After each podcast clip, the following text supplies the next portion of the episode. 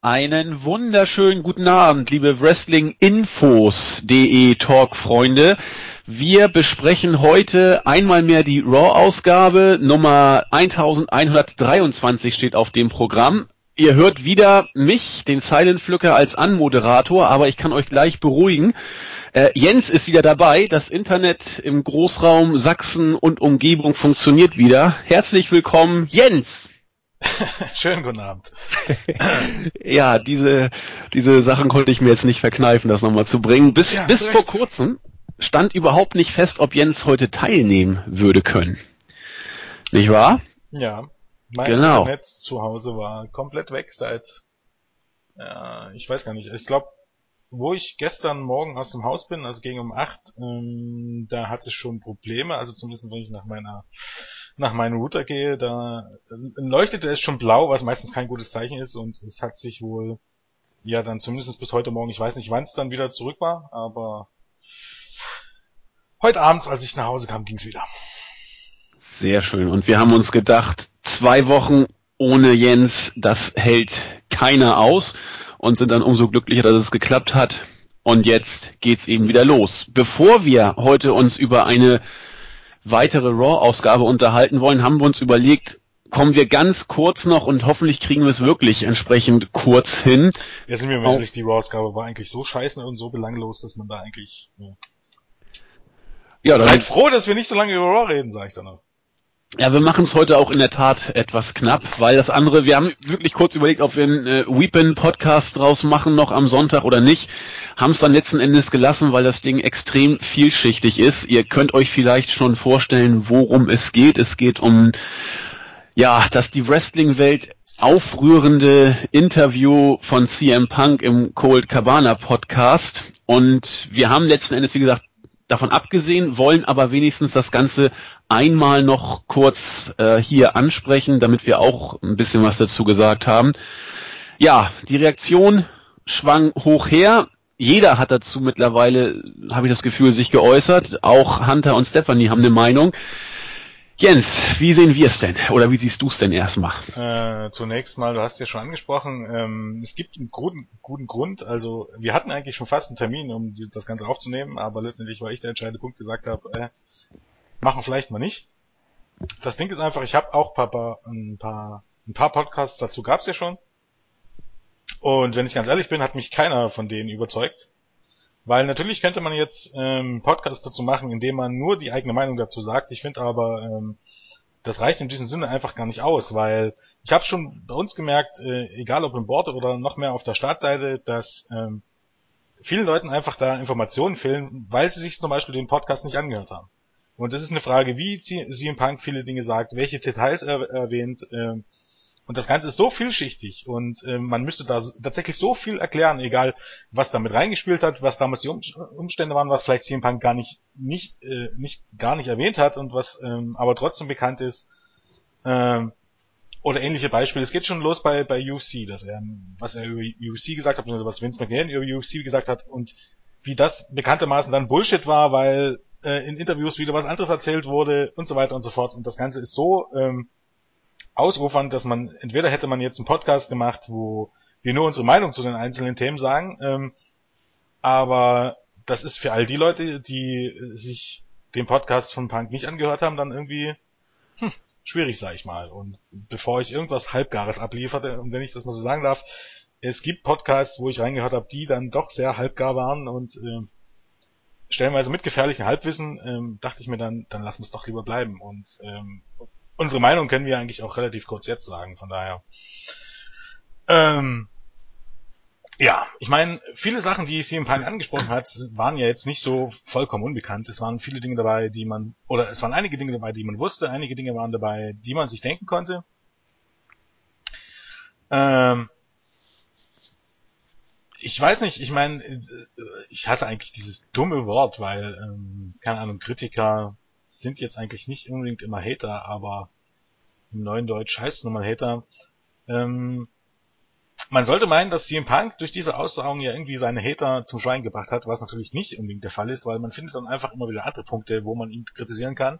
Fakt ist, ähm, die Aussagen von wegen, dass er, ja, gegangen ist und seine Fans im Stich gelassen hat und so, die ich persönlich schon immer für absoluten Bullshit gehalten habe, weil ähm, jeder Mensch sollte die Wahl haben, ähm, das zu machen, was ihn glücklich macht und nicht das, was irgendwelche anderen Leute wollen. Und genau das hat Punk getan, egal was seine Beweggründe waren.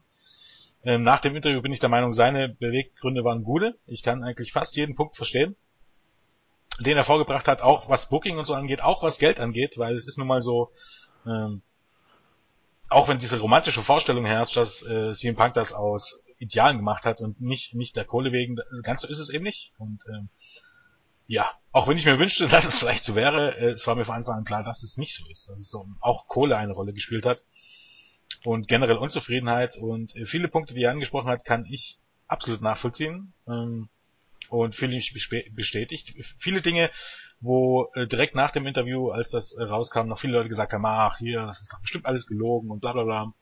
Ähm, ja, kann man durchaus nachvollziehen, dass sie nicht gelogen waren. Zum Beispiel ein gutes Beispiel war eben, äh, dass die Entlassung am Hochzeitstag kam.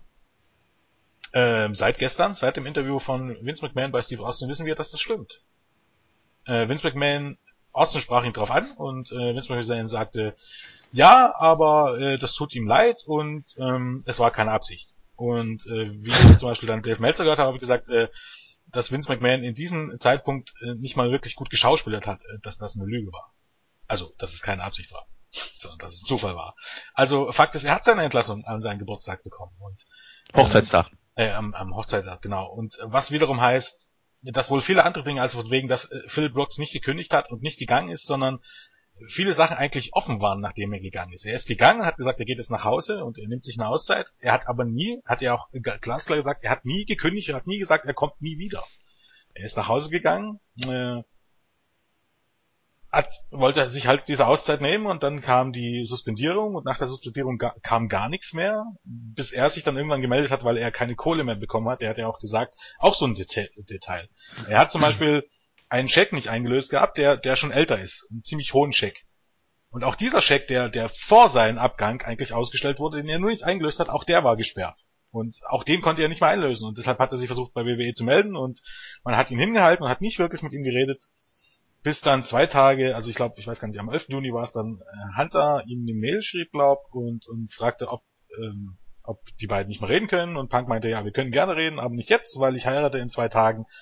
Und danach geht's auf Hochzeitsreise und dann eben halt die zwei Tage später, eben an, am Tag der Heirat, äh, kam dann die Mail mit der Entlassung. Ich meine, wie das dazu gekommen ist, ob Hunter ihn nicht vorher schon in diesem Gespräch entlassen wollte, so alles gut und schön, aber ich glaube Punk, dass das genau so abgelaufen ist und er hat eigentlich nicht wirklich Gründe zu lügen.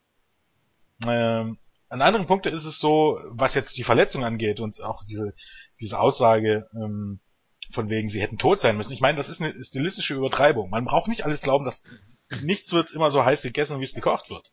Aber zum Beispiel, dass Punk der Meinung war, dass die Ärzte beschissen sind, dass, dass man ihn körperlich zu sehr beansprucht hat und dass äh, der, der Amen ähm, auch einen Fehler begangen hat und das mag alles stimmen. Ob das jetzt alles so grausam war, ich meine, das ist auch so ein Spruch, sie hätten tot sein müssen. Man könnte auch sagen, vielleicht hat er gesagt, sie hätten tot sein können.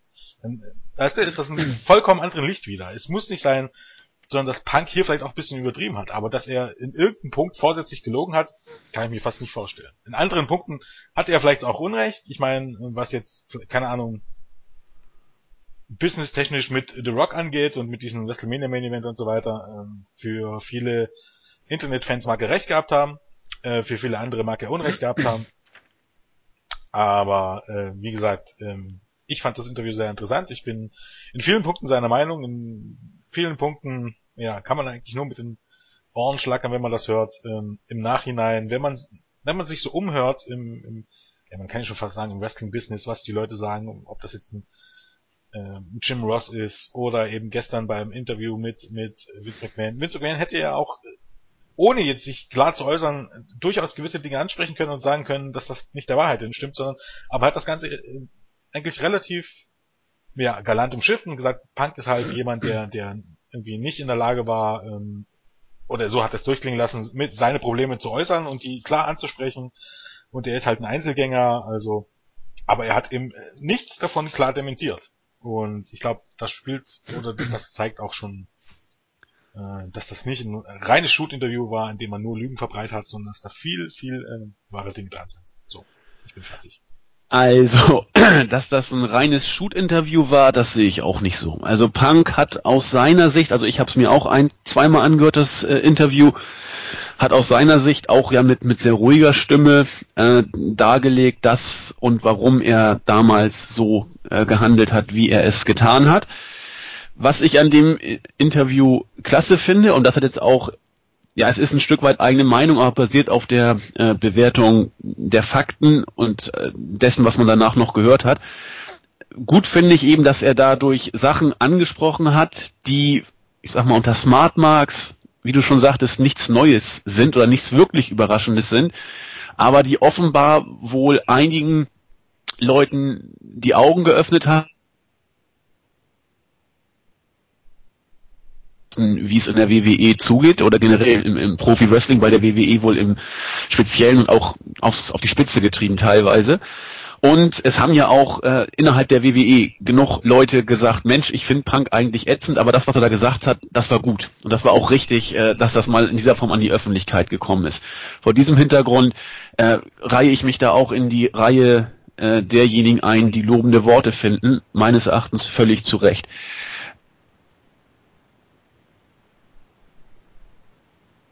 Wo ich ein bisschen ja, hin und her gerissen bin, nämlich dass er bei bestimmten Aussagen vielleicht übertrieben haben könnte. Wir, wir wissen es eben nicht genau, weil wir nicht dabei waren. Gerade die Sache mit, mit äh, der Verletzung und dem Arzt, wo er ja sehr viel äh, auch drüber erzählt hat im Interview, und wo er eben Anabolika, äh, Schwachsinn, Antibiotika schlucken musste und äh, immer wie so ein Zirkusfett in, in den Ring gesteckt wurde. Wenn das wirklich so schlimm wäre, dass ein Arzt sagt, hier, sie, sie müssten eigentlich tot sein oder hätten tot sein können. Ich habe jetzt den Originalwortlaut, muss ich jetzt gestehen, nicht mehr gesagt, äh, im Kopf. Ich glaube, er müsste. Müssen, ich, glaube, er sagte müsste. Ja. Wie gesagt, vielleicht hat er auch gesagt, sie hätten tot sein können. Dann, äh, genau, aber Punk, wieder in ganz anderem, äh, genau, in ganz anderem Licht. Aber Punk hat es eben so dann äh, gesagt. Sie hätten tot sein müssen. Er wollte also bewusst äh, die Situation entsprechend scharf darstellen, was ich auch absolut nachvollziehen kann. Das ist ja auch, äh, ist auch sein gutes Recht. Nur wenn man jetzt wirklich davon ausgeht, dass Punk vielleicht, ich sag bewusst vielleicht und spreche im Konjunktiv, übertrieben haben könnte, dann äh, bleibt als Beweggrund letzten Endes neben der angeschlagenen Gesundheit, die ich auch nachvollziehen kann, bleibt als Beweggrund, und das hat er im Interview sehr, sehr oft meines Erachtens betont, über als ein wesentlicher Faktor, dass er eben das Booking scheiße findet, was wir ja alle nicht immer großartig finden, und dass er eben nicht im Main Event von WrestleMania stand. Und das hat ja, er sehr, ähm, ja, das hat er oft betont. Ja, dann, ja, natürlich hat er das oft betont. Natürlich war das ein, ein Grund, aber äh, es geht ja nicht nur in Sachen Ärzte um diesen, diesen Amen, äh, weil es ging generell darum, äh, und das ist ja auch nachweisbar, dass er nach Operation äh, umgehend wieder zurückgeholt wurde. Und das ist tatsächlich so, als er WWE-Champion war, einmal hielt er tatsächlich kurz nachdem er eigentlich verletzt war wieder Promos und beim nächsten Mal, als man ihn vom TLC Pay-Per-View 2012, wo er ja im Main Event stehen sollte, abzog, da er verletzt war, ähm, und ihn dann aber, ich glaube, bei der ersten Raw-Ausgabe im, im, in, in 2013 sofort gegen Ryback in TLC Match steckte nach der Operation. Das sind ja, Fakten. Ich, ja, das, das hat das, nichts damit zu tun. Das nein, die bestreite ich auch nicht. Ja, Diese Fakten also, bestreite ich nicht. Ähm, jetzt würde ich eben fragen, und das ist jetzt keine polemische Frage, sondern ich meine das jetzt ernst, gerade auch am Beispiel von Cena, geht das nicht allen so, die in der WWE sind? Sprich, jetzt komme ich wieder zum Ausgangspunkt, wer in der WWE einen Vertrag unterzeichnet, muss wissen, was ihn da erwartet. Cena wird nach äh, OPs relativ schnell wieder in den Ring geprügelt, weiß ich nicht, oder er will selber. Auf jeden Fall, Cena haben wir schon oft drüber gesprochen, ähm, der wird in ein paar Jahren körperlich völlig auf sein, weil er sich äh, nach OPs nicht die Zeit nimmt oder er sie nicht bekommt. Und wenn sie jemand bekommen würde, eigentlich Cena müsste sie bekommen, auch der äh, geht dahin. Also ich habe immer so ein bisschen das Gefühl, dass in der WWE diese Gesundheitspolicy, die sie ja immer nach außen als äh, ganz hochhängend propagieren, intern mit Füßen getreten wird ein Stück weit. Aber das ist auch, es, kommt mir eben so vor, weil das, was Punk jetzt gesagt hat, ähm, wie du sagtest, es ist eigentlich nichts Neues für die, die so ein bisschen zwischen den Zeilen lesen. Und ich kann auch Punk verstehen, dass es ihm irgendwann zu viel wurde und gesagt, pass auf, mir geht's jetzt körperlich schlecht, ich bin ausgebrannt, ich äh, stehe wieder nach äh, nicht im, im Main Event von von Mania, nachdem ich im Rumble mir wieder eine Gehirnerschütterung äh, zugezogen habe. Ähm, mir reicht's, das kann ich nachvollziehen. Nur dann muss man eben sich vielleicht auch fragen, inwiefern geht es Punk so, wie es anderen Workern auch geht. Und das kann ich eben nicht beurteilen. Ich, das kann ich dir relativ einfach sagen. Es gibt okay. einen Unterschied zwischen Main-Eventern und äh, irgendwelchen Mitkadern. Ja. Zum Beispiel nehmen wir jetzt an, egal was Sheamus jetzt hat, weiß ja kein Mensch, was Sheamus jetzt hat. Äh, der kriegt die Pause. Ja, der kriegt die Pause. Ja, ja, ja ist wenn's, richtig. Wenn's, wenn das John Cena gewesen wäre, kurz vor dem Survivor Series, der hätte die Pause nicht bekommen. Das meine ich. Punk hätte die Pause auch nicht bekommen. Richtig. Und genau da ist der Unterschied als wenn du nicht WWE Champion bist, zwingt dich niemand, wenn du wenn nach nach einer Verletzung nach drei Wochen zurückzukommen, sondern da sagt man okay, ähm, ja, dann also damit es so weit kommt, dass dass äh, man den Titel vakantiert, dann musst du wirklich gar nicht mehr laufen können oder es muss wirklich so zwingend notwendig sein, dass dass lang lang langwierige äh, Probleme befürchtet werden oder weiß ich was nicht. Oder du weigerst dich eben strikt zurückzukommen. Und ähm, das ist einfach das, den Punkt, den eben auch wieder viele nicht verstehen. Es gibt Leute, die können sich leisten, sich zu weigern, zurückzukommen. Es gibt Leute, die können sich das nicht leisten. Und ein China, John Cena können sie sich das wahrscheinlich leisten, in CM Punk nicht. Weil CM Punk niemals ähm, äh, CM Punk war niemals der, der Guy in dem Sinne von Vince McMahon und ähm, äh, Triple H. Und John Cena war's. Und Randy Orton war's auch. Und Batista war's auch.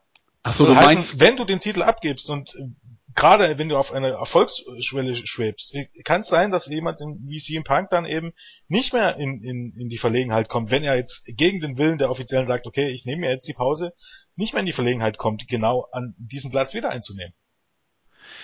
So und wie ich, weil du immer sagst, inwiefern ist das John Cena nicht? Natürlich ist das bei John Cena auch der Fall. John Cena verdient aber von allen äh, Vollzeit-Workern am meisten Kohle und steht in jedem Main Event. Genau das, was bei CM Punk nicht der Fall ist. Und das, das ist ja das, was da reinspielt. CM Punk wollte immer dahin und hat dafür auch viel geopfert und hat viele Überletzungen, Verletzungen überarbeitet, also trotz Verletzung gearbeitet, weil er dachte, ja, okay, wenn ich das mache, wenn ich das mache, wenn ich den Leuten immer das gebe, was sie wollen. Und das war ja auch diese, dieser rote Faden, wo es immer hieß, ähm, wo Vince McMahon immer gesagt hat, äh, I owe you one. Wenn du das und das machst, äh, schulde ich dir was. Und das waren dann viermal, dass er ihm was geschuldet hat. Und Punk hat es immer wieder gemacht, weil er gesagt hat, okay, wenn ich das mache, irgendwann können sie mir diesen Main Event von WrestleMania nicht mehr abschlagen. Und während man das John Cena auch nicht machen würde, hat man es bei Punk getan. Und das ist ja genau der Grund, wo er dann gesagt hat, Leute, warum setze ich meine, meine Gesundheit aufs Spiel, wenn, wenn sich am Ende an meinem Standing eh nichts ändert? Also kurz zusammengefasst würde es bedeuten, Punk wurde Main-Eventer-mäßig behandelt in Bezug auf Verletzung, aber nicht Main-Eventer-mäßig eingesetzt, so wie zum Beispiel Cena und Orton, die die gleichen gesundheitlichen Beeinträchtigungen über sich ergehen lassen müssten oder auch ergehen lassen haben müssen, aber eben im Main-Event standen. Und da sagte nee, Punk eben, scheiße, äh, mir reicht's, weil ja, genau. ich eben nicht ich, im Main-Event stehe. Ich meine, es ist jetzt auch nicht, dass John Cena jetzt sagt, okay, ich gehe jetzt in die Pause, ich kann einfach nicht mehr. So ist es ja nicht. Aber er hätte vielleicht die Möglichkeit, das zu sagen und er müsste nicht unbedingt befürchten. Ich bin mir hundertprozentig sicher, dass die Leute dann auch sagen würden, äh, hier, kannst du nicht machen, du kannst dich nicht im Bestehen du musst weiter antreten, wir brauchen dich. Und Sina würde dann wahrscheinlich auch sagen, okay, ähm, gehe ich halt nicht in die Pause, aber er könnte es sagen, ohne äh, dass, dass er jetzt äh, großartige Strafmaßnahmen, inoffizielle Strafmaßnahmen befürchten würde. Das, das ist, so. ist bei Punk definitiv, oder ich denke, das wäre bei Punk nicht der Fall gewesen, sondern hätte man gesagt, ja, okay, dann darfst du dich jetzt auch äh, für die nächsten Jahre erstmal vom Traum des WWE Champion Titels verabschieden. Mhm. Wobei der Championship-Titel war Punk ja eh wurscht, den hat er ja lange genug gehabt. Es ging ihm ja tatsächlich nur, in Anführungszeichen, ja. nur um den Main-Event letzten Ja, eben, Endes, ne? aber äh, dann kriegst ja. du den Main-Event ja gleich gar nicht, wenn du nicht mehr den WWE-Titel bekommst. Also. Auch den hatten Rocky und äh, ja, Cena hatten genau ihn auch. Ja, Rocky und Cena, eben. Ja. Aber wenn es Punk nicht mal als WWE-Champion schafft, dann sicher nicht ohne, ohne Titel. Ja. Ich glaube, wir haben so den, den Aspekt so ein bisschen rauskristallisiert, auf den es dann tatsächlich sich zugespitzt hatte oder was für Punk die entscheidenden Beweggründe waren. Äh, wie man es bewertet, das sei euch selbst überlassen. Jens hat es, hat da eine eindeutige Sichtweise. Ich habe sie noch nicht so ganz eindeutig. Und das ist dann ja letzten Endes auch so ein Stück weit Gefühl. Äh, nachvollziehen wird den Schritt von Punk mehr oder weniger die meisten wohl können. Äh, und alles weitere, glaube ich, es führt an dieser Stelle vielleicht heute zumindest einen Tick zu weit. Also, ähm, letztendlich kann man nur sagen, äh, Äh, ja, was sagt man am dümmsten? Ähm, hört euch den Podcast an und hört ihn euch genau an und achtet drauf, was ihr sagt. Und ähm, wenn ihr dann dazu noch Informationen wollt, dann gibt's im Netz, keine Ahnung, ähm, bei Figure for Wrestling Online, die hatten ein paar Pod oder ein paar Radioshows, dort heißt es Radioshows im Podcast, dazu, wo sie das Ganze noch ein bisschen auseinandergenommen haben. Ähm, dann solltet ihr recht gut informiert sein. Und das Interessante ist, ähm, im Gegensatz zu dem, was, was, was man so in Deutschland liest und wenn immer kommt, ja, Punk ist Lügner und so, in den USA stellt das keiner in Frage. Vor allen Dingen, vor allen Dingen stellt das, es, es heißt immer, okay, es gibt noch eine andere Sichtweise und die gibt's natürlich. Natürlich gibt's die andere Sichtweise, die dann zum Beispiel lautet, äh, keine Ahnung, dass Punk eben freiwillig so, so äh, freiwillig über einige Verletzungen äh, zurückgekommen ist oder freiwillig auf Europatour gegangen ist, obwohl er eigentlich krank war.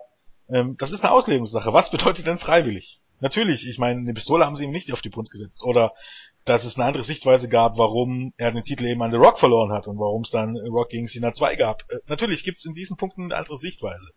Aber ich habe noch nirgends, wirklich noch nirgends irgendjemanden von Bedeutung sagen kann, äh, hören, hören sehen, äh, hören, hören und äh, der gesagt hat, äh, das, was Punk sagt, stimmt nicht oder ist erlogen oder irgendwas anderes. Vor allen Dingen, weil Hunter und Stephanie ja, wenn man den Gerüchten glauben darf, vor Wut scheuen, aber kein Dementi an die Tagesordnung gelegt hatten. Da kann man ja, auch... Ich meine, als öffentliche Firma, keine Ahnung, ist es so eine Sache, wenn du ein Dementi, äh, ziehst du wahrscheinlich dann erst recht die Aufmerksamkeit drauf.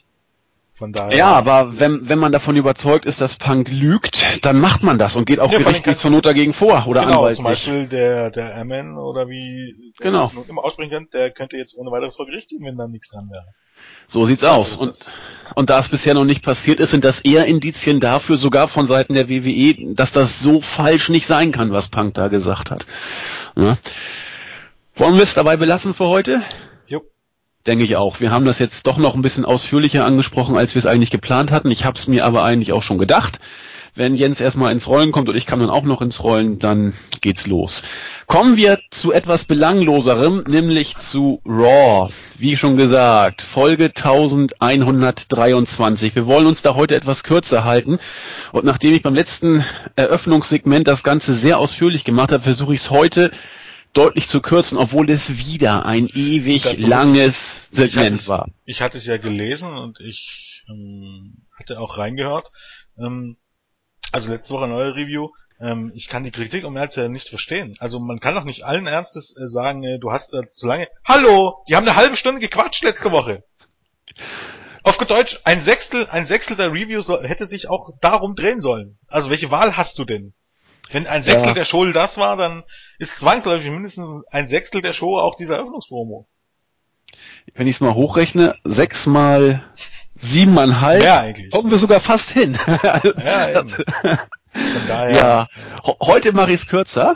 Ähm, ich ich versuche es mal kurz und knackig zu machen. Also, Raw begann, äh, wir haben es befürchtet, wieder mit äh, dem GM, mit dem berühmten Geräusch und äh, Michael Cole hat dann eine Nachricht auch entsprechend vorgelesen und äh, das rief dann irgendwann John Cena auf den Plan, der gesagt hat letzten Endes, dass der GM nicht wirklich cool ist. Und er hat das erste Mal seit gefühlt einer Ewigkeit das wieder ins Rennen gebracht, weswegen manche eigentlich auch die WWE gucken, nämlich den WWE Champion. Er ist schon völlig in Vergessenheit geraten, aber Cena sagte, dass er sich auch von dem GM nicht davon abbringen lassen werde, sein eigentliches Ziel zu verfolgen und das sei Brock Lesnar. Also äh, das erste Mal seit Ewigkeiten wurde Brock Lesnar tatsächlich mal wieder ins Spiel gebracht und der WWE Championship Gürtel erwähnt.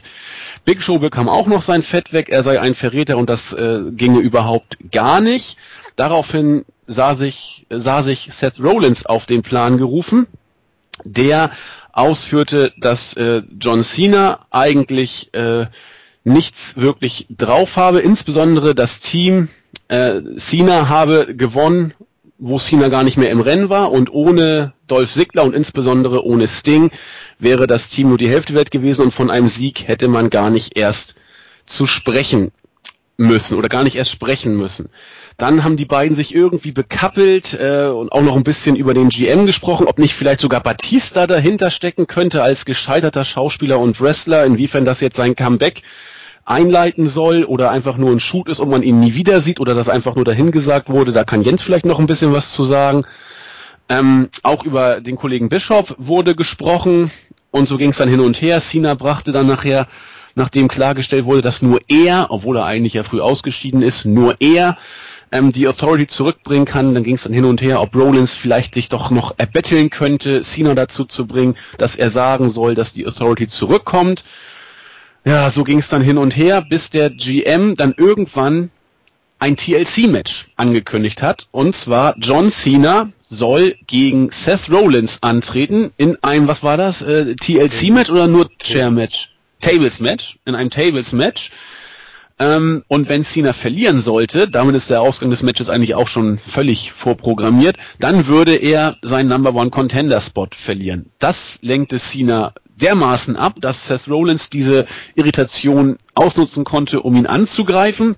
Es gab dann ein, eine wilde Prügelei, innerhalb derer auch noch viele andere Leute an den Ring kamen. Wen haben wir denn noch gehabt? Eric Rowan kam, Kane kam, also es war viel Randale.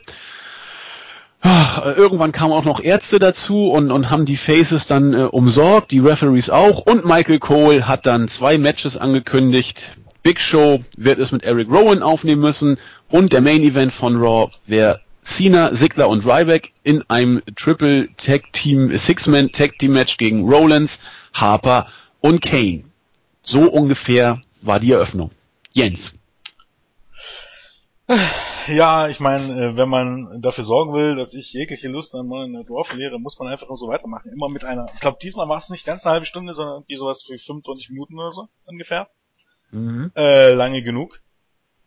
Äh, und im Grunde kam nichts weiter dabei heraus, außer dass Seth Rollins wieder äh, irgendwie das Face war, weil er deutlich sagte, äh, dass sich Cena wieder mit fremden Federn schmückt, was definitiv der Fall war. Ich meine, äh, eigentlich ist es ja schon irgendwie in Storyline doch, wenn man so möchte, dass Cena jetzt entscheiden darf, oder angeblich erst entscheiden sollte, wer, ob die Alphabeti zurückkommt, weil was hat Cena eigentlich für den Sieg getan? ähm, aber jetzt mal davon abgesehen, war das eben halt ähm, 25 Minuten bla bla bla bla. Und äh, noch, noch interessanter ist, Cyber Monday. Erinnert sich daran noch jemand? Irgendjemand? Die große Cyber Monday Ausgabe, das Cyber Monday Special von Monday Night War. Das sollte gestern stattfinden. Scheinen offenbar ein paar Offizielle vergessen zu haben. Weil äh, es fand nicht statt. Also man durfte genau über ein Match entscheiden, aber letztendlich äh, war von Cyber Monday niemals die Rede. Es wurde kein einziges Mal erwähnt.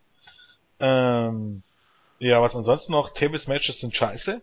Ähm, in etwa genauso wie Chairs Matches. Muss ich an dieser Stelle einfach nochmal sagen. Äh, Batista ja, also viele denken ja, dass das jetzt vielleicht die Rückkehr von Batista sein könnte. Ja, könnte es. Natürlich. Es könnte auch bedeuten, dass eben relativ deutlicher Shoot war von wegen, dass man es als Shoot auch auslegen könnte, von wegen äh, Batista äh, als Schauspieler gescheitert, dass Batista ihm gesagt hat, er kommt nicht wieder zurück. Also das könnte man jetzt in beide Richtungen deuten. Ähm, wobei ich sagen muss, dass gerade bei so einem Tables Matches, äh, bei so einem Tables Match gar nicht, ich würde nicht drauf wetten im Moment, äh, dass äh, Seth Rollins nicht doch gewinnt. Erstens, weil John Cena da gut durch Zufall äh, verlieren kann. Und der zweite Punkt ist, äh, dass man, glaube später bei Paul Heyman so deutlich gesagt hat, äh, dass es ja außer John Cena niemanden gibt, der gegen Brock Lesnar antreten könnte. Und da muss man jetzt mal ganz ehrlich sagen, ist das wirklich so? Und ich hätte da zwei Namen, auf, auf die es logische, logische Verbindung gibt. Zum einen Batista, weil man hier erwähnt hat. Batista gegen Brock Lesnar. Mhm. Zum anderen Randy Orton. Aus dem einfachen Grund, ähm, die News ist vor uns gerade raus, jetzt verlangt man für den Royal Rumble angeblich mit Seth Rollins gegen Roman Reigns. Und da muss man sich halt die Frage stellen, warum nicht Randy Orton gegen Seth Rollins? Und die Frage, die Antwort darauf wäre, Vielleicht weil Randy Orton gegen Brock Lesnar antritt. Ähm, sei es wie es sei, mir wäre beides recht. Ich will auf jeden Fall nicht schon wieder John Cena gegen Brock Lesnar sehen, während ich ähm, mit Batista gegen Lesnar und auch mit Orton gegen Lesnar noch einigermaßen was anfangen könnte. Von daher äh, ist mir alles recht, Hauptsache nicht schon wieder John Cena. Das wäre ja aber fast eine Degradierung für Cena. Bei der Survivor Series wirklich übelst ausgesehen und jetzt beim Rumble, da wird er ja im Rumble antreten, um dann früh, ja, um dann auszuscheiden. Das ist ja das Ding. Okay, man könnte jetzt fragen, okay, verliert er jetzt zwei Main Events äh, hintereinander oder sowas. Aber man muss das ja einfach mal in dem Kontext sehen, dass du, mh, hm, dass du sagen musst, Survivor Series, es wird ja nie so verkauft, dass er da schlecht ausgesehen hat. Er wurde betrogen. Ja, ja. aber aus dem K.O.-Punch kickt doch Cena eigentlich äh, ja, ja, bei 1 aus normalerweise. Ja, ja. Wenn er überhaupt ins Cover geht. Äh, von schlecht aussehen würde ich, also er hat schlecht ausgesehen in dem Sinne, dass er wieder aussah wie der letzte Penner, aber er hat jetzt aus WWE-Sichtweise jetzt nicht wirklich schlecht ausgesehen. Aber was willst du denn mit Cena dann machen? Dann kannst du ja nur in den Rumble stecken und ausschalten ja, lassen. Mehr kannst du nicht machen mit ihm, ne? Ja, musst du ja nicht. Und es wurde nicht tatsächlich sehen, jetzt, wenn jetzt zum Beispiel Rusev dann schon bei der Survivor Series dafür sorgt, dass, dass, äh, dass Cena verliert. Mhm dann, also dass du da praktisch schon die Weichen für die WrestleMania-Fehde Rusev gegen John Cena stellst. Äh, also es würde durchaus Punkte geben, die Sinn machen. Und wie gesagt, Royal Rumble wäre gar kein Problem, du steckst ihn einfach ins Rumble-Match. Hat, warte, was wollte ich, was, hat, äh, Orton hat noch keinen Spot für TLC gekriegt, meine ich, ne? Der ist noch nicht angekündigt. Okay. Muss ja auch noch kommen eigentlich. Gut, äh, sonst noch was zum Eröffnungssegment von, von äh, deiner Seite? Ich habe nix. Nö, der anonyme GM, wie gesagt, man ist halt interessant, dass man Hornswoggle total verschweigt. Ich meine, wirklich, wirklich fast jeder langjährige Fan weiß es. Und auch in der Halle wissen das viele. Ich würde mir manchmal wirklich wünschen, dass die Fans in der Halle manchmal ein bisschen aufgeweckter sind. Und es geht ja gar nicht darum, dass du dorthin gehst, um das Produkt zu bashen, aber ich erwarte zum Beispiel jetzt nicht, dass gestern jetzt nur laute CM Punk Chants zu hören waren, aber dass jetzt hier nicht mal irgendwie so ein Hornswoggle-Chant kommt oder so und, und dass mit den Leuten gezeigt wird, dass man sich nicht für dumm verkaufen lässt. Ich meine, das kann man ja trotzdem machen, ohne die, die, die Show zu versauen oder irgendwas, sondern dass einfach auf solche, auf solche Fehler mal ein bisschen hingewiesen ist. Und ich bin mir sicher, viele wissen äh, das damals mit Hornswoggle, äh, finde ich einfach manchmal ein bisschen, keine Ahnung, ja, aber die Fans in, in Amiland sind damals auch ein bisschen wahrscheinlich ja, fast schon erschüttert, dass äh, erschütternd, dass hier äh, George Orwell 1984 so bestätigt wird, wer die Macht hat, hat auch die Kontrolle über die Vergangenheit. Man muss es nur entsprechend formulieren, aber dass sogar die Fenster nicht drauf steil gehen, was man vielleicht hätte machen können, andeuten, dass es ja mit Hornswoggle ja nicht hundertprozentig erwiesen war seinerzeit. Da bin ich aber auch äh, kein Zweifel. Was auch Schwachsinn wäre. Man hätte das nie machen dürfen. Nein, das war Dann hättest du hier eben John Laurinaitis und Teddy Long zurückgebracht und oder Vicky Guerrero oder irgendjemand, der Bock hat und dann hättest du das Woche für Woche durchgewechselt, bis du irgendwie einen Plan hast. Aber ja. nicht den anonymen GM, das ist absoluter Bullshit. Nein, das ist auch Schrott. Und, du, und, und, dann zu sagen, ja, es war ja gar nicht Hornswoggle, ist genauso genauso sicher Quatsch. Also, ja, gut, aber das jetzt noch fast noch schlimmer. Horns, Hornswoggle totzuschweigen ist auch nicht viel schlauer eigentlich. Ne? Ja, das ist, das Dusselig ist es in jedem Fall, was hier gerade mit dem GM passiert. Vielleicht ist er nächste Woche ja auch schon wieder weg. Andererseits war das auch keine keine gute Zeit mit den anonymen GM. Nee. Das war das, das war so lange okay, bis sich die Leute gefragt haben, wer dabei, wer am Ende dahinter steckt, aber das ist nichts, was man zurückbringen sollte. Also Denke ja. ich auch. Wollen wir zum ersten Match kommen? Ja. Es traten an, and I quote, um die WWE Tag Team Titles Number One Contender, ein Tag Team Turmoil Gauntlet Match. Als das angekündigt wurde, gab es in der Halle gar keine Reaktion. Die Usos gewannen gegen äh, The New Day, gegen Adam und Adam Rose und das Bunny und gegen Cesaro und Tyson Kidd und gegen die mittlerweile zu Ultra-Jobbern verkommenen Goldust und Stardust. Reihenfolge der Eliminierung. In New Day hatten die ersten Spots und legten los für die Feuerwehr, haben Goldust und Stardust nach eineinhalb Minuten äh, nach einem sehenswerten neuen Finishing-Move platt gemacht. Cesaro und Tyson Kidd haben danach den New Day nach einer Ablenkung und einem Einroller rausgekegelt. Die Usos haben danach äh, Cesaro und Tyson Kidd eliminiert und am Ende auch Adam Rose und das Bunny, nachdem uh, es wieder mal zu Differenzen zwischen dem Bunny und Adam Rose kam. Das Match hat mir äh, eigentlich ganz gut gefallen, insbesondere in New Day haben sich ein paar neue Signatures und, und Standard-Moves ausgedacht gerade Big E's Doppel-Clothesline finde ich jetzt ziemlich daneben, weil Cesaro und Kid mussten da schon ordentlich sich in Position bringen, damit diese, dieser Move irgendwie halbwegs hinhaut. Glaubwürdig aussehen tut er auch nicht. Ja, und nach einem soliden Match sind dann die Usos wieder mal Tag-Team-Herausforderer. Jens, was hast du dazu zu sagen? Oh. Oh. Ganz ehrlich, äh, was soll man dazu sagen? Äh, letztendlich äh, interessieren mich interessiert mich die Takes in Division immer noch nicht wirklich. Die Matches äh, sind schon meistens nicht ganz verkehrt, das ist schon richtig. Sie sind aber auch nicht so, dass sie mich vor Begeisterung vom Stuhl hauen. Und letztendlich ist das ein einziger Chopperhaufen. Wenn wir jetzt mal ganz ehrlich sind, äh, die Usos, schon wieder die Usos, die einfach ein Take-Team-Title-Match nach dem anderen bekommen. Und hier muss mich schon wieder fragen, ähm, keine Ahnung. Ich glaube, du hattest das gestern in einer News geschrieben, oder? Dass äh, das noch nicht bekannt ist, wie die Offiziellen zum Debüt äh, von, des neuen Stables stehen. Ich glaube, es ja, hat sich ja übrig. Man weiß jetzt, wie sie stehen. Nach einer Woche hat sich das schon wieder vollkommen erledigt. Weil, ja. jetzt mal davon abgesehen, dass, dass neben dem ganzen Cyber Money Kram war das ja auch letzte Woche, hat man deutlich angekündigt bei Raw, dass diese Woche bei Raw und den New Day debütieren und am nächsten Tag bei SmackDown war das Debüt schon so weiter, merkt man schon, das ist ja auch so eine Sache äh, von, von, von Dingen, die immer gemunkelt werden und die bekannt sind, weil es jeder nachvollziehen kann. Wo auch Beweis ist, wenn da eben jetzt, keine Ahnung, irgendeiner dieser Dirt Sheets, dieser dämliche Begriff berichtet, dass, äh, dass bei WWE keine Konstanz ist, äh, da gibt's das nicht von wegen, ja, ja, die können viel berichten und das ist alles erfunden. Nee, das ist eben nicht alles erfunden, weil es jeder Idiot sehen kann. Weil es jeder Idiot sehen kann, dass da überhaupt gar keine Linie drin ist und dass man von einem Tag auf den anderen nicht weiß, was man machen will. Und das ist auch wieder so ein gutes Beispiel und ja, keine Ahnung, ihr zweites Match im TV verlieren sie. Und das, um den Usos äh, diesen, diesen Spot zu bekommen für irgendeine beschissene Storyline zwischen, zwischen Jimmy und The Miz und Dings, das ist, das ist so hohl, das ist so dumm, das ist gar nicht mehr, das tut weh.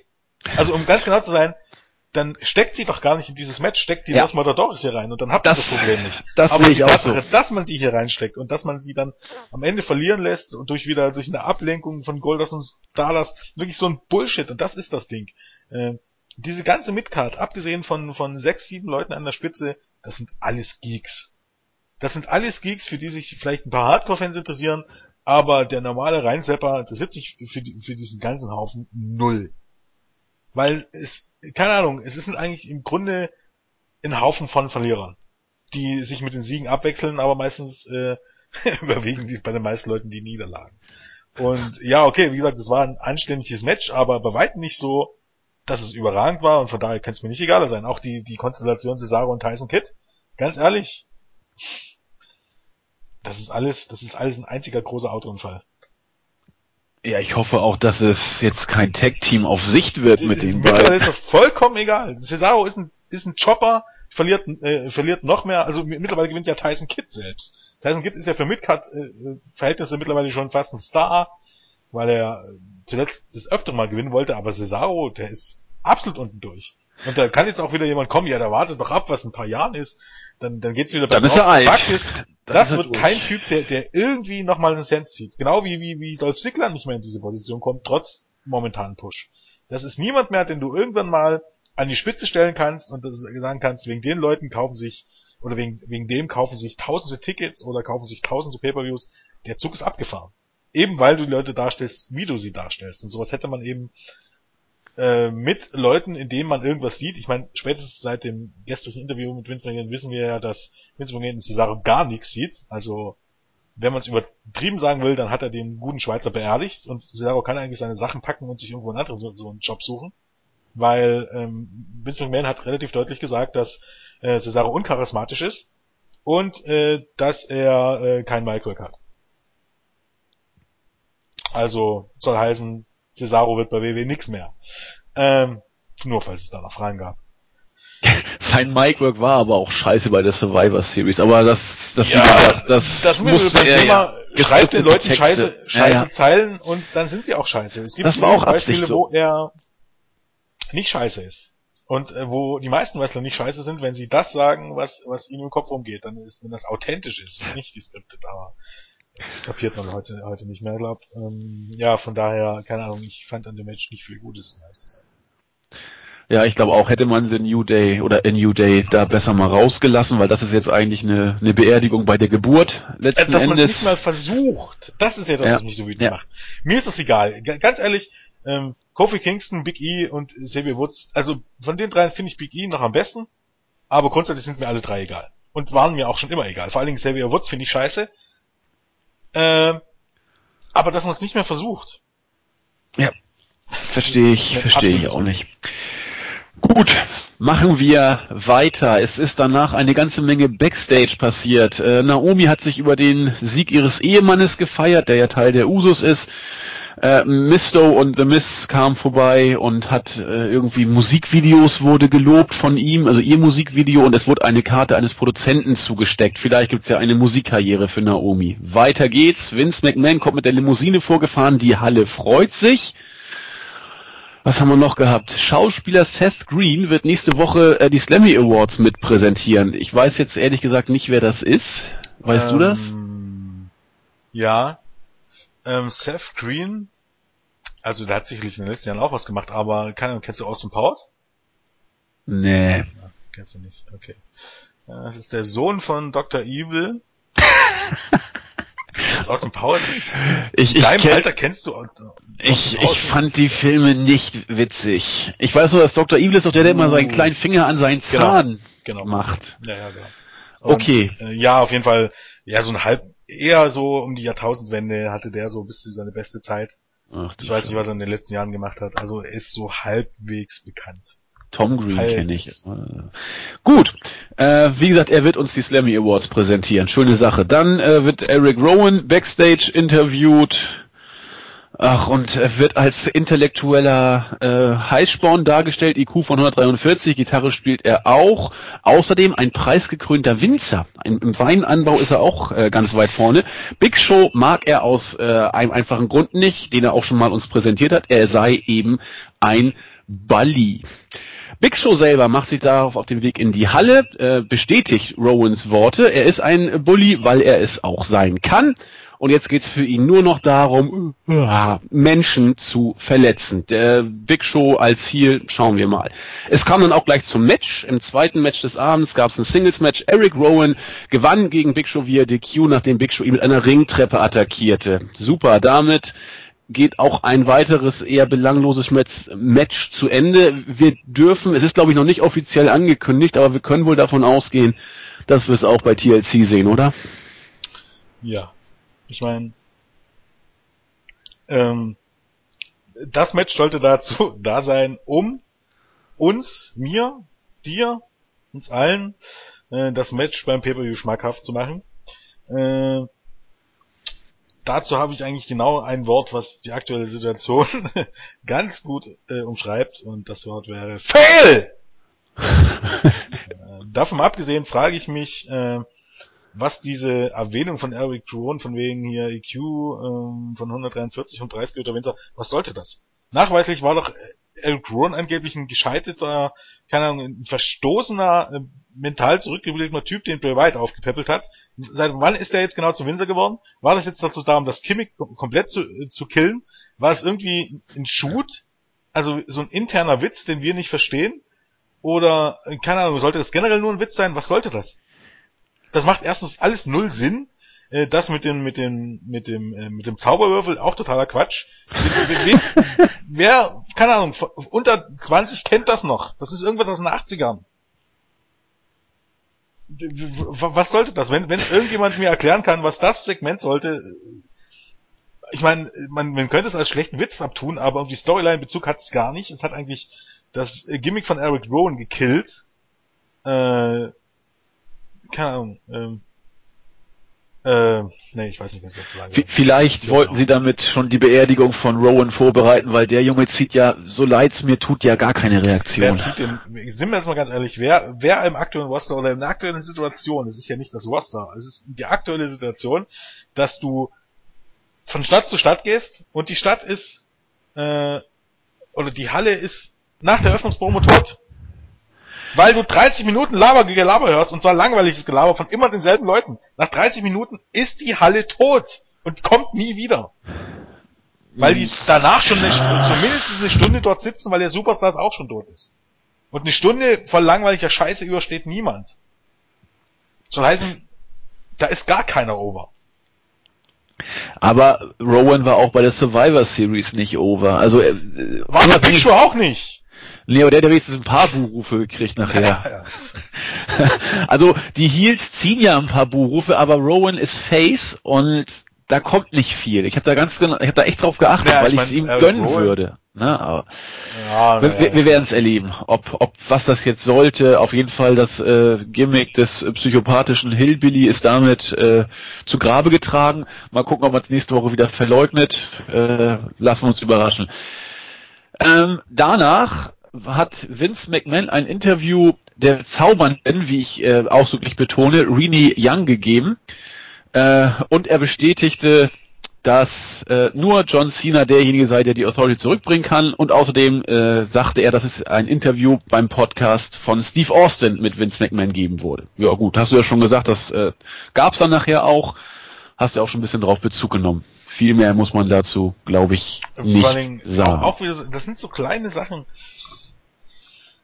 man zeigt, wie Mr. McMahon in die Halle kommt und er ist, er ist in die Halle gekommen während in der Show, um jetzt hier zwei Minuten das Interview von Randy Young zu geben. Das war das oder, ach naja, okay, danach war noch der Podcast, aber was das überhaupt sollte.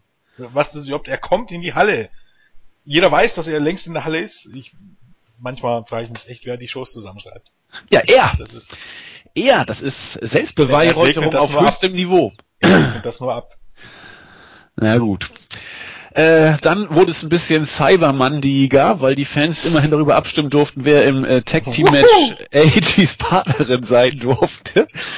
Und dann ertönte auch irgendwann Jack Swaggers Musik, die aber ziemlich abrupt dann auch wieder aufgehört hatte zu spielen, weil Sepp Coulter sich auf dem äh, Titan schon vor Schmerzen am Bein äh, fassend krümmte. Äh, Swagger kam und wollte wissen, was los ist. Fandango wartete derweil im Ring und sollte schon als Sieger erklärt werden, weil Swagger ja nicht ankam. Und dann, ich weiß nicht, warum man das jetzt schon wieder macht, äh, kam Rusev und Lana, die sich als verantwortlich für den Angriff auf äh, Coulter zeigten. Und äh, dann kam natürlich auch Swagger entsprechend auf Rusev zu, hat ihm ordentlich einen mitgegeben so dass äh, die Referees Rusev, nee, warte, wen haben, Entschuldigung, dass, dass äh, Rusev auf jeden Fall intensivst beschädigt werden, äh, beschädigt wurde. Will man jetzt allen Ernstes die Fehde Rusev gegen Swagger nochmal bringen? Ja, ich glaube ja, ähm, ich glaube bei WWE haben sie irgendwo einen DeLorean aufgetrieben und äh, ihn nun zurufen, bitte kommt zurück in die Zukunft.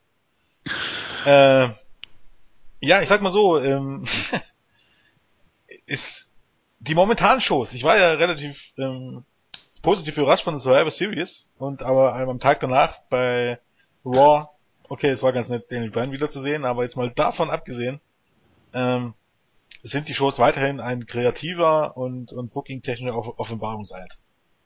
Und das eigentlich durchgängig. Im Grunde kann ich mir im Moment eine Raw-Show angucken und hier war es auch wirklich wieder der Fall und am Ende kann ich sagen, okay, hm, irgendwie hat mich nichts begeistert. Und das ist echt ein armes Zeugnis für das aktuelle Produkt. Und ähm, Woche für Woche muss ich mich echt überlegen, warum ich mir den, warum ich mir das überhaupt dann wieder nur ansatzweise antue. Äh, ja, keine Ahnung. Damit du den Podcast nicht. machen kannst mit uns. Ja, genau. Ja, Auch genau. Einfach mal, ähm, dass es Richtung Royal Rumble dann wieder besser wird. Ich hoffe, stand zuletzt. Also ich hoffe nicht, dass wir bei TLC jetzt Rusev gegen Swagger sehen. Das wäre so scheiße. Aber ganz ehrlich, ähm, es wird nicht schlechter werden als Eric Rowan gegen Big Show und macht's wirklich einen Unterschied. Guck dir die Karte an. Macht's, ja, aber ich hab's wirklich einen Unterschied. Wir haben es ja nur schon oft genug gesehen. Eric Rowan gegen Big Show, ja gut, haben wir jetzt ja auch schon gesehen. Aber zumindest nicht so. Aber es ist jetzt keine wieder aufgewärmte Fehde. Es ist was Neues immerhin. Aber das Beispiel, ist ja ja, ja, pass auf, jetzt kommt der springende Punkt. Ich meine, was ich meine mit kreativer Offenbarung seid. John Cena kommt in der Eröffnungspromo heraus und wendet sich an Brock Lesnar. Und ein paar Minuten später gibt der anonyme GM bekannt, dass bei TLC wird es das Match Seth Rollins gegen John Cena geben. Da ist niemand mal auf die Idee gekommen, dass John Cena ja mal die Feder aufgreifen könnte, die eigentlich vor Hell in a Cell lief, wo John Cena unbedingt Seth Rollins in die Finger haben wollte, in Match, was ja dann sinnloserweise am Tag danach bei Raw stattfand. Das soll heißen, zum Zeitpunkt von Hell in a Cell wusste offenbar keiner, was der Main Event von TLC werden sollte, sonst hätte man sich das Match bei Raw gespart. Er hätte nämlich jetzt Cena rauskommen können und sagen können, okay, da jetzt die Authority weg ist, oder da jetzt erstmal, hm, ja klar, die Authority weg ist, äh, und Brock Lesnar noch nicht da ist, man hätte ja Lesnar durchaus trotzdem erwähnen können, hat Cena jetzt endlich die Möglichkeit, sich mhm. Seth Rollins zu widmen und seine Rache äh, für das Match bei Night of Champions zu besorgen. Die Leute sind nicht mal so kreativ, dass man da drauf kommt. Das liegt, das liegt auf der Hand. Das ist das einmal ein. Stattdessen steht Cena da, labert irgendwas über den, äh, über, über äh, Brock Lesnar und dann gibt halt einfach der anonyme Jim M das Match bekannt. Super Fehde. Und das ist ein super Main Event, da, keine Ahnung, du kannst dir doch TLC bloß noch als Gewohnheit angucken. Ja, ich äh, bin auch nicht so sicher, ob ich es mir diesmal allem, vor allen angucke. Dingen, vor allen Dingen ist, ist, ist das Lustige an der Sache, ähm, dass du eben jetzt das Network von Monat zu Monat bestellst und okay, dann musst du jetzt mal davon gehen, die Leute, die es nicht von Monat aus Monat verlängern, sondern die wirklich das machen, äh, weil sie aufs Geld gucken und sich dann entscheiden, wer von diesen Leuten, also wahrscheinlich TLC kann ich mir durchaus vorstellen, dass die Abonnentenzahl in diesem Monat, keine Ahnung, unter 500.000 sind, weil sich keine, Sa- kein Schwanz für diesen Pay-Per-View interessiert. Ja, davon gehe ich auch aus. Und die, die Sales werden auch katastrophal werden. Da bin ich auch überzeugt. Ich glaube, wir werden so unter Night of Champions Niveau vielleicht kommen. 48 Buys hatte Night of Champions, 48.000 Buys. Erschütternd. Mit Lesnar gegen John Cena. Mit Lesnar gegen Cena, wohlgemerkt. Und ich könnte mir vorstellen, mit der Card, dass man noch unter diese Marke fallen wird. Aber lassen wir uns überraschen. Weiter ging's. Äh, Im dritten Match ging dann endlich der äh, ausschlachtende Ausverkauf von Damien Misto los. Er gewann gegen Fernando via Submission im Figure 4 Leglock. Das Ganze ging zweieinhalb Minuten. Nach dem Match kam dann Jay Uso heraus und hat sich dann Bezug nehmend auf die Aktion von The Miz, wo er ja seiner Ehefrau die Karte zugesteckt hat, ordentlich eine Ohrfeige verpasst und gesagt, halt dich von meiner Frau fern. Ja, Aber da muss ich dir ganz ehrlich sagen, jetzt rein vom Booking her, also jetzt mal abgesehen davon, was da nach dem Match war, das interessiert mich jetzt auch nicht sonderlich, aber äh, jetzt rein von, von der Ansetzung her, äh, fand ich das vollkommen okay. Weil was war's denn? Du hattest den Take Team Champion, der den Match bestritten hat gegen eben keinen Herausforderer, wie das sonst immer der Fall ist, äh, gegen den nächsten Gegner, sondern gegen irgendeinen Underkader und der hat das Match klar und fair gewonnen.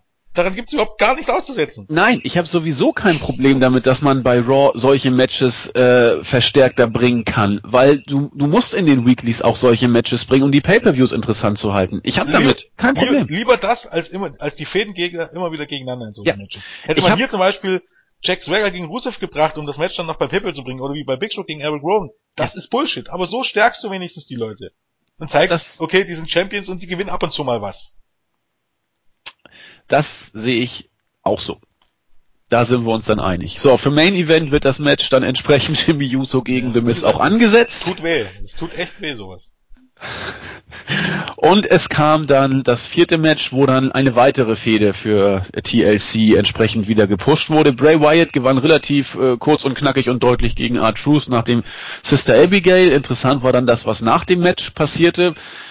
Äh, Bray Wyatt hat dann äh, wieder Tische, äh, Stühle und eine Leiter in den Ring geschmissen und dann auch ein, ja, ein, eine Art Berg aus den Tischen, äh, aus den Stühlen gebaut. Dann kam aber Seth Rollins dazu, äh, Seth Rollins, Dean Ambrose dazu, hat Bray Wyatt äh, unterbrochen und wie es dann auch äh, kommen musste, gab es auch eine Prügelei.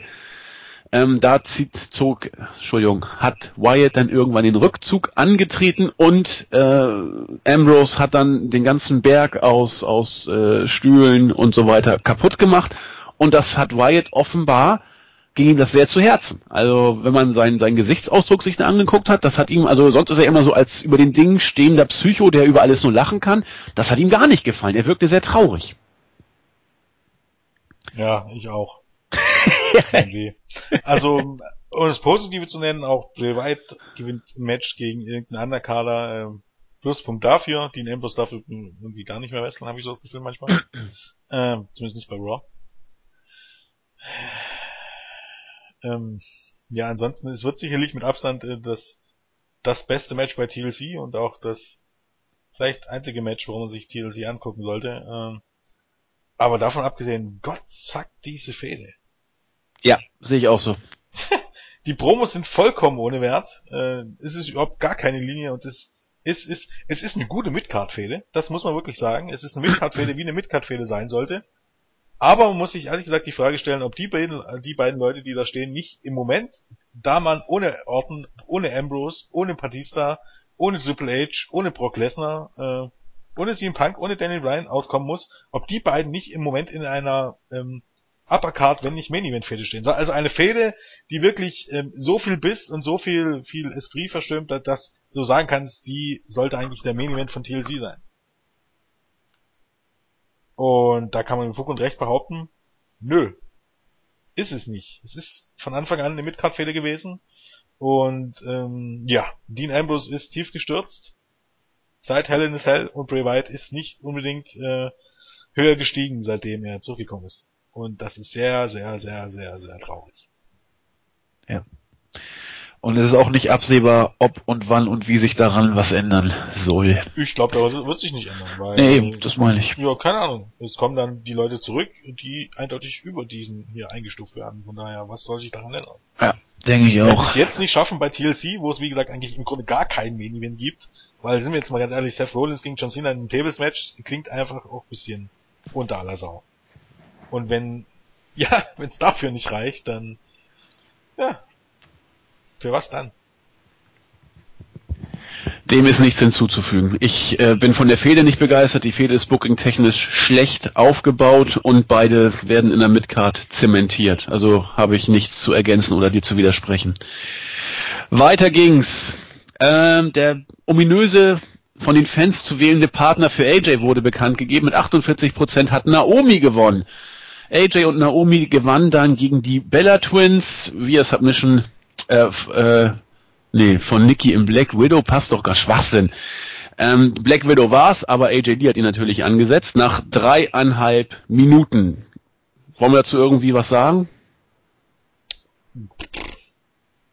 Keine Ahnung, die Abstimmung war halt am Ende total für ja, aber das, das ist, das ist eigentlich typisch Cyber Monday, also typisch diese Abstimmung.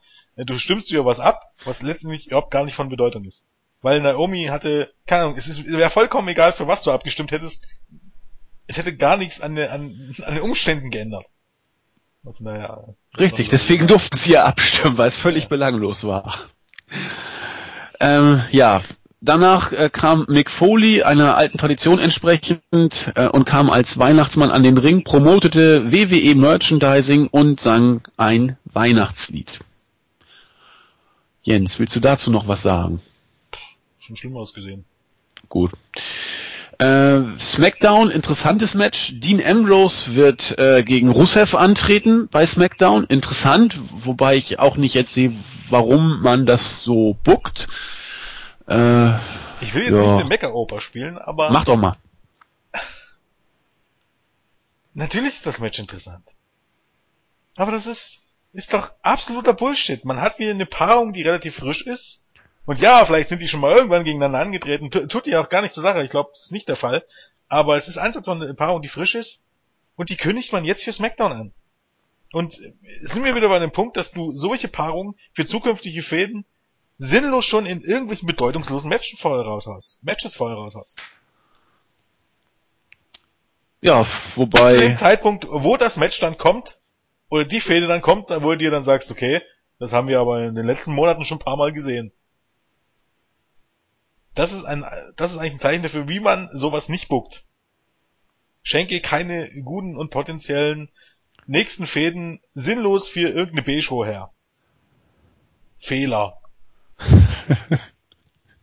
Könnte man aber durchaus drauf kommen, wenn man ehrlich ist.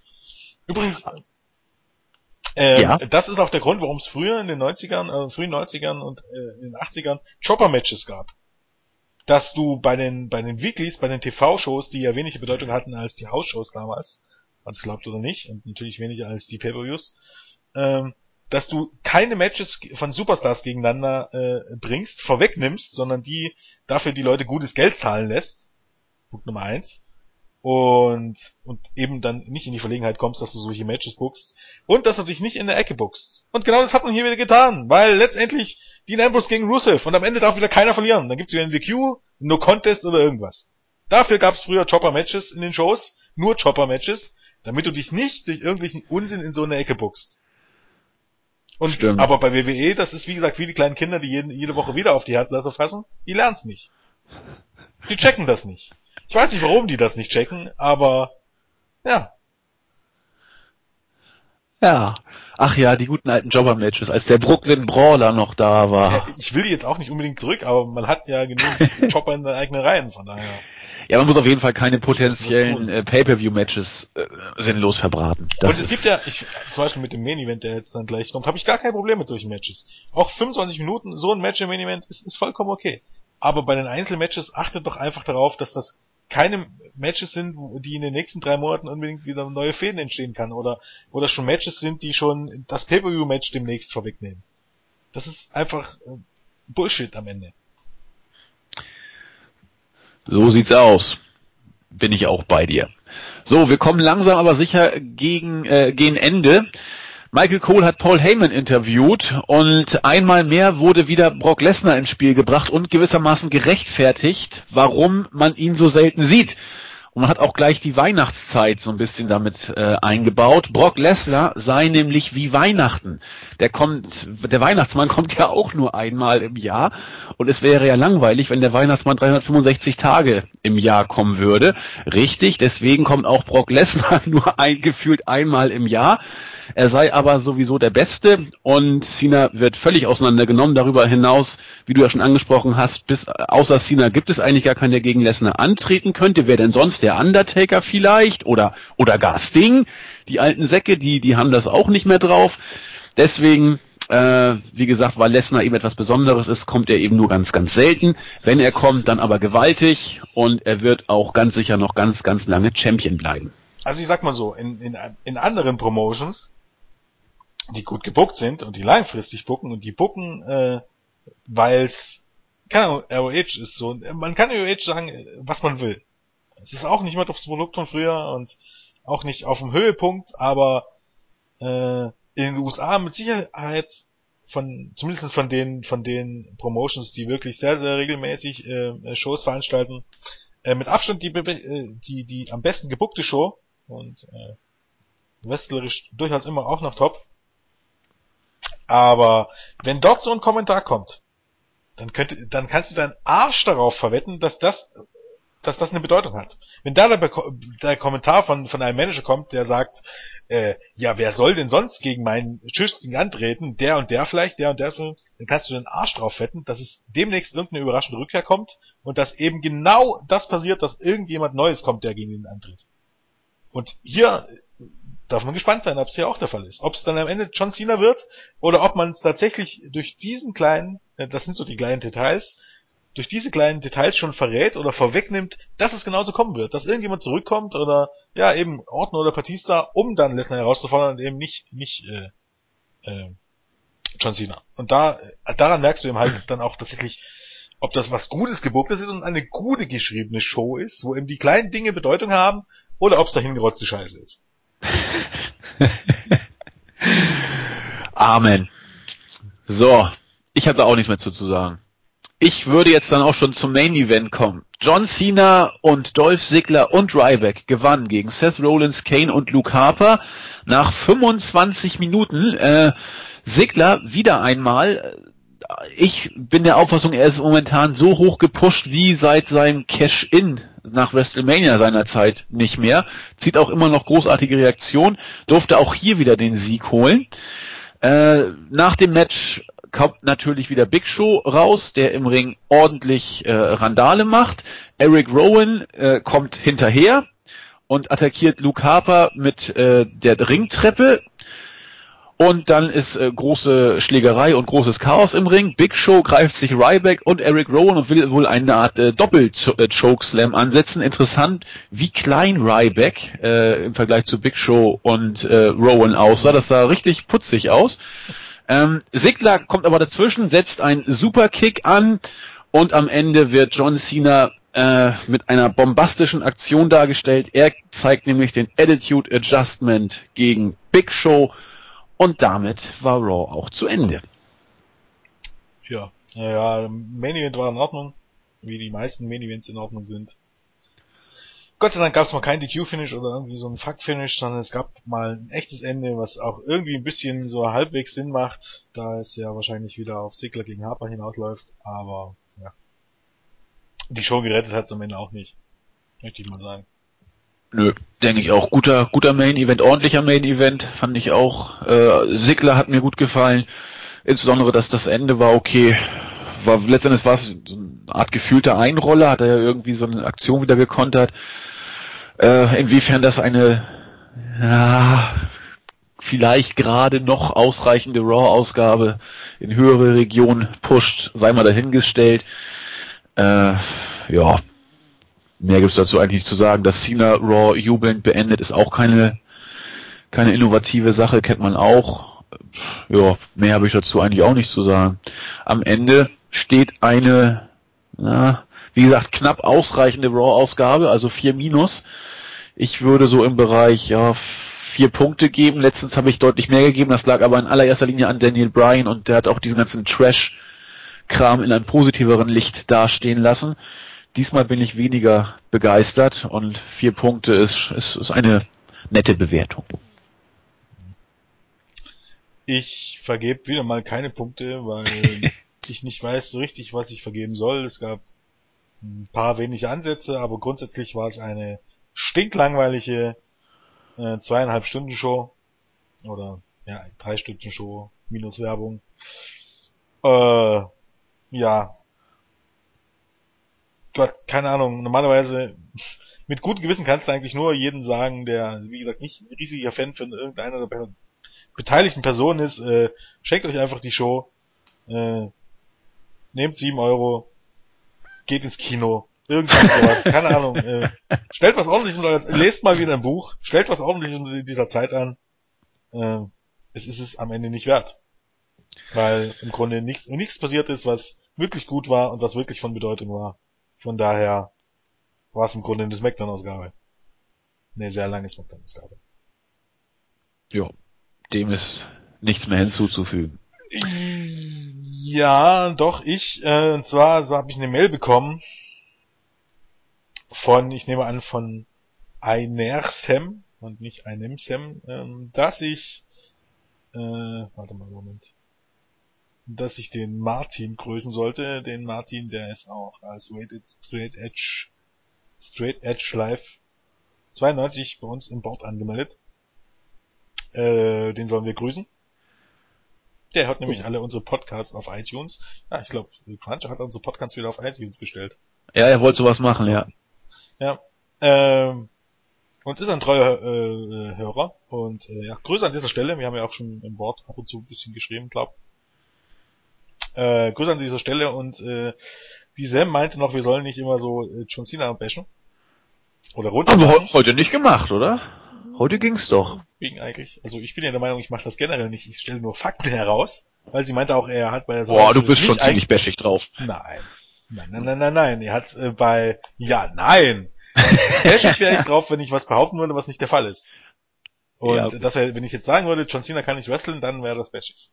Aber das wäre auch falsch. Ich stelle nun heraus, dass John Cena eindeutig kein Babyface ist. Also sie bemängelt das auch. Er ist halt ein, ein, guter Typ, der sich an die Regeln hält und ja, ähm, das ist eine Sichtweise. Und da man es nie herausstellt, könnte man auch einfach sagen, äh, dass er auch durchaus Beispiele gibt, wo er sich nicht an die Regeln hält, so unbedingt. Ähm, dass er hier einfach seine Kumpels im Stich gelassen hat, um sich dann für etwas feiern zu lassen. Also genauso wie Seth Rollins im Grunde gesagt hat. Also und dazu kommt ja noch, dass okay, bei Survivor Series hat er sich an die Regeln gehalten. Das, äh, das wäre noch ein Punkt gewesen. Aber bei den Shows zuvor wurden seine Buddies attackiert während der Shows und John Cena war backstage und hat Interviews gegeben. Und die Segmente, wo sie attackiert wurden, dauerte meistens so lange, dass John Cena hätte rausrennen können und ihnen helfen können. Hat er nicht gemacht. Und das ist ja ein Fakt. Und dazu kommt dann das bei Survivor Series. Und da muss ich schon sagen, ja, doch, John Cena sieht aus wie ein ziemlicher Arsch. also wie jemanden, den ich nicht zum Freund haben will. Um ja, also sein. sind wir wieder bei Cena angekommen. Ja, möchtest du jemanden zum Freund haben, wo du genau weißt, der lässt sich eh in jedem Moment im Stich? Oder der hilft dir nicht, wenn du Hilfe brauchst? Ja, wenn es gegen das Gesetz oder die Regeln ist. Du wirst wahllos von irgendwelchen Typen attackiert, das ist doch nicht... Hallo? Selbstjustiz gibt's in Deutschland nicht. Wenn die Gesetze noch, noch das... Da sind wir wieder beim springenden Punkt. Wie heißt die ähm, ähm, die, ich glaube eine Türkin war es, die, ähm, was jetzt gerade in den Medien waren, die jetzt, ähm, wo die, die lebenserhaltenden Maßnahmen abgestellt wurden, Ja, nachdem ja. die, genau, das ist doch das beste Beispiel. Ähm, Du meinst, eine Nothilfesituation wäre ja, wär vorgelegen. genau, ich meine, ähm, der Typ, der sie geschlagen hat, ne, worauf sie hingesetzt, was, was wäre besser gewesen, wenn der andere Typ, der, der ihn aufhalten wollte, ihm einfach ordentlich eine verballert hätte, dass er nicht in die Situation gekommen wäre? Ja, das ist ja wäre was das am Ende nicht irgendwie die Möglichkeit oder ihn so festgehalten hätte, dass er nicht in die Verlegenheit gekommen wäre. Nee, es ist was anderes, natürlich, das ist Real Life und das ist viel wesentlich tragischer, aber wenn du es auf die Storyline beziehst, ist es genau das gleiche. Sinas Buddies wurden verletzt im Vorfeld und Sina hat nichts dagegen getan.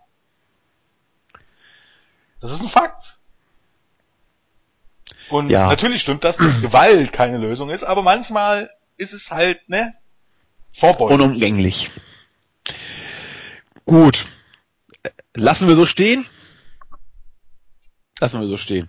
Ja, Ich möchte auch noch kurz grüßen und zwar Center The Best in the World und Center Straight Edge for Life. Äh, bei Jens war es bis kurz vorm Podcast nicht klar, ob er äh, dabei sein könnte oder nicht, weil eben die Internetsituation nicht entschieden war. Und die beiden standen wie letzte Woche auch bis vor kurzem noch Gewehr bei Fuß und wären sofort da gewesen. Insbesondere Ja, ich glaub, Hannes. der Hannes ist der- ja eh krank, von daher. Eben, weil. Hannes, de- dem geht's auch körperlich heute nicht gut, der hat wohl Fieber, hätte sich auch bereit erklärt und von daher äh, seien die beiden hier an dieser Stelle auch wirklich nochmal gegrüßt. Jens ist ja dann zum Glück doch noch da gewesen, Mir geht's insofern. ja auch geistig nur nicht gut, von daher. Ja gut, aber das ist ja äh, der wöchentliche Dauerzustand, Ja. wenn man die. Raw Review macht. Das Da ist ja, äh, sonst können wir das ja gar nicht machen. Damit sind wir durch, oder? Äh, Hast du noch was? Ja, ich denke schon, ja. Ich denke auch. Ähm, Was, was gibt's noch diese Woche? Wir werden den äh, Roundtable für Ring of Honor bringen. Da kommt diese Woche, glaube ich, der Ring of Honor Pay-Per-View, meine ich, ne? Ja. Genau, da kommt der Roundtable. Was haben wir Ne, noch? eigentlich die, die Preview auf den Chikara IP Ja, das wollte ich auch noch sagen. Die, die Chikara äh, Preview, die haben wir auch aufgenommen. Die wird dann äh, Samstag schon kommen, weil der Chikara Pay-Per-View auch am Samstag stattfindet. Ich meine schon, von Samstag auf Sonntag der iPay-Per-View. Ja, aber ich glaube nicht, dass die Samstag kommt. Die Preview. Nee, weil Nee. die normalerweise eine, einen, einen Podcast für Ring of Honor aufnehmen sollten. Nee, die sollte Freitag kommen, die, der Podcast für Chikara. Ja. Ja, ja, du hast recht. ja Chikara Freitag und, und Samstag Ring of Honor? Ist der Plan, wenn dann Sonntag der Roundtable kommt?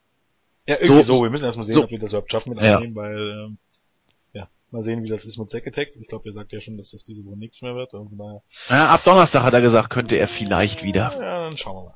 Mal Schauen gucken, mal. normalerweise sollte was kommen. Ähm, Im Moment ist es auch noch so, ich nehme das gleich mal vorne weg, weil schon jemand gefragt hat, auf der Startseite, der Ring of Honor Pay-Per-View in den USA wird ja als Pay-Per-View übertragen.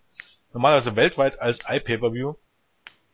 Ähm, das Problem ist einfach im Moment, äh, dass es auf der Website noch keinen Hinweis darauf gibt, also es steht zwar dabei als iPay-Per-View, aber es gibt keinen Link zum Vorbestellen oder irgendwas anderes, von daher ist es im Moment einfach sehr ungewiss, also das Ganze ist dann wieder in der Nacht von Sonntag auf Montag, wie man es von WWE Pay-Per-Views kennt. Ähm, Im Moment ist es noch relativ ungewiss, ob man das Ganze in, auch in Deutschland als iPay-Per-View sehen kann. Ihr werdet es dann bei uns erfahren. Ähm, ja, Links zu der Chikara iPay-Per-View Show gibt's bei uns im Board und dann sicherlich auch am spätestens am Samstag im Newsblog gibt's dann nochmal den Link dazu. Ja, Fabi Äh, wird's auch Freitag verlinken im Podcast. Ja, sicherlich. Ähm, ja, was war noch? Keine Ahnung. Ähm, ja, das war's, glaub ich, soweit. Ich glaube, ich habe auch nix, nix mehr was. Ziehen wir doch Nö. nicht weiter unnötig in die Länge. Ich wollte gerade sagen, wir sind fertig und von daher äh, schön, dass Jens wieder da ist. Gute Besserung an Hannes und Genau. bis zum nächsten Mal. Ne? Tschüss. Tschüss.